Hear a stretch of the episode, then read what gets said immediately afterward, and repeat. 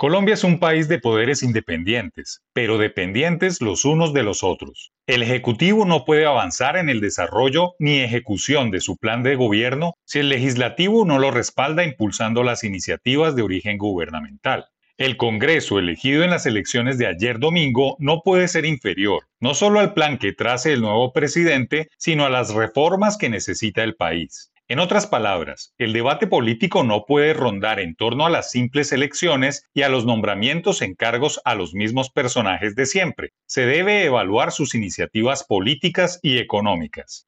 El Centro de Pensamiento Desarrollo hizo la tarea el año pasado y puso sobre la mesa una propuesta puntual de reformas necesarias para enfrentar la era post-COVID. Una primera pendiente es la de política tributaria. Otra necesaria es la del mercado laboral. La tercera tiene que ver con cambios a la política social y una última debe estar dirigida a mejorar la protección a la vejez. Los postulados también tienen objetivos puntuales. Aumentar 0,52 puntos porcentuales del Producto Interno Bruto PIB, la generación de al menos 815 mil empleos formales y que la tasa de desempleo llegue a un dígito. Esos deben ser los temas ocupados por el Congreso elegido ayer para los próximos cuatro años, pues históricamente las elecciones se han dedicado a elegir personas no para proponer iniciativas de cambios estructurales. Ningún partido lidera temas estructurales como los propuestos por Fedesarrollo y otros que no son menos necesarios, como mejorar la infraestructura para ser más competitivos, garantizar una mejor educación para los colombianos del futuro, poner al servicio una mejor salud pública,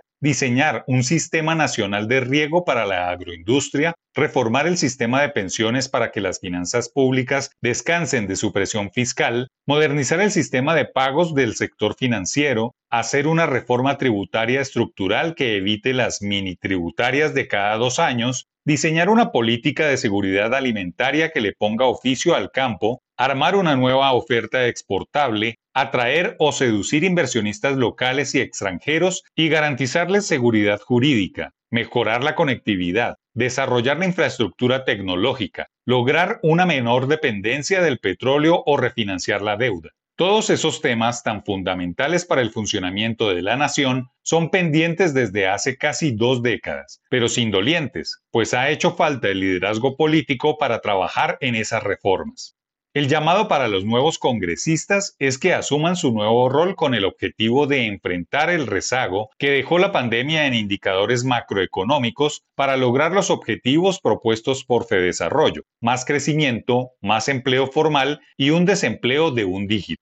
La pandemia se le atravesó en el camino al gobierno nacional, sepultando su plan de desarrollo, al que solo le quedan cinco meses. Pero el nuevo amanecer debe obligar a los partidos, los gremios y los funcionarios eficientes a diseñar una hoja de ruta para ahora, no para mañana en la que son primordiales reformas que deben estar desde ya en la agenda del nuevo Congreso para trabajar en ellas desde el día de su posesión.